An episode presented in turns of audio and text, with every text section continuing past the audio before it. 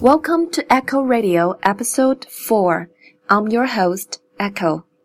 大家好，我是 Echo，欢迎大家收听念念电台。Instead of pictures, today I'm sharing a song with you guys.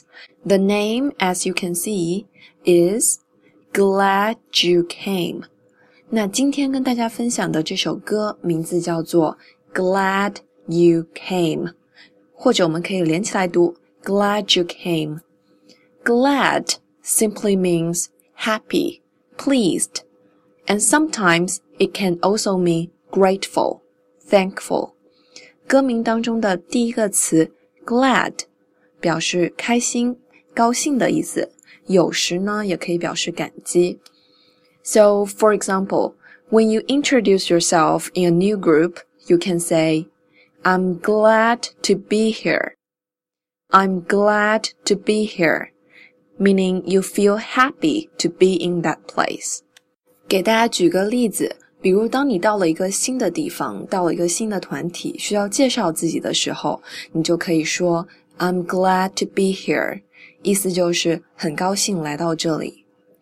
or maybe you're having a birthday party and your friend came with a big gift. Then you can say, I'm glad you came. I'm glad you came. I'm happy and grateful to have you here. 或是，嗯、呃，比如说你的朋友带着一份大礼来参加你的生日 party，你就可以对他说：“I'm glad you came，很高兴你能来，有你在这儿真是太好了。” So, um, it's a very good thing to say when you want to express your happiness and thankfulness for someone's presence. 当我们想表达自己对某人出现的惊喜、开心和感激的时候，我们就可以用到这句话：Glad you came. Glad you came. I'm glad you came. 那为什么会介绍这首歌呢？其实也是跟最近一段时间的经历有关系。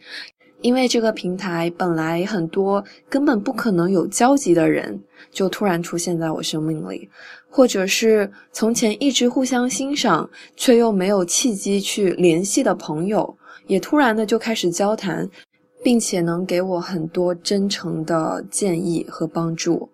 所以认真说起来，我真的有好多好多想要感谢的人。我想感谢我班上的孩子们，就感谢他们成为我的学生。我想感谢昨天来到我们小鲜肉 Last Show 的观众，然后也想感谢这个群里二百一十七名安静的听众。想感谢出现在我生命里那么多那么多可爱的人，就特别的谢谢你们。I'm glad you came. 好，以上就是今天的全部内容，谢谢大家收听。The script of today's podcast is written and produced by Echo. Thanks for listening. We'll see you next time on Echo Radio.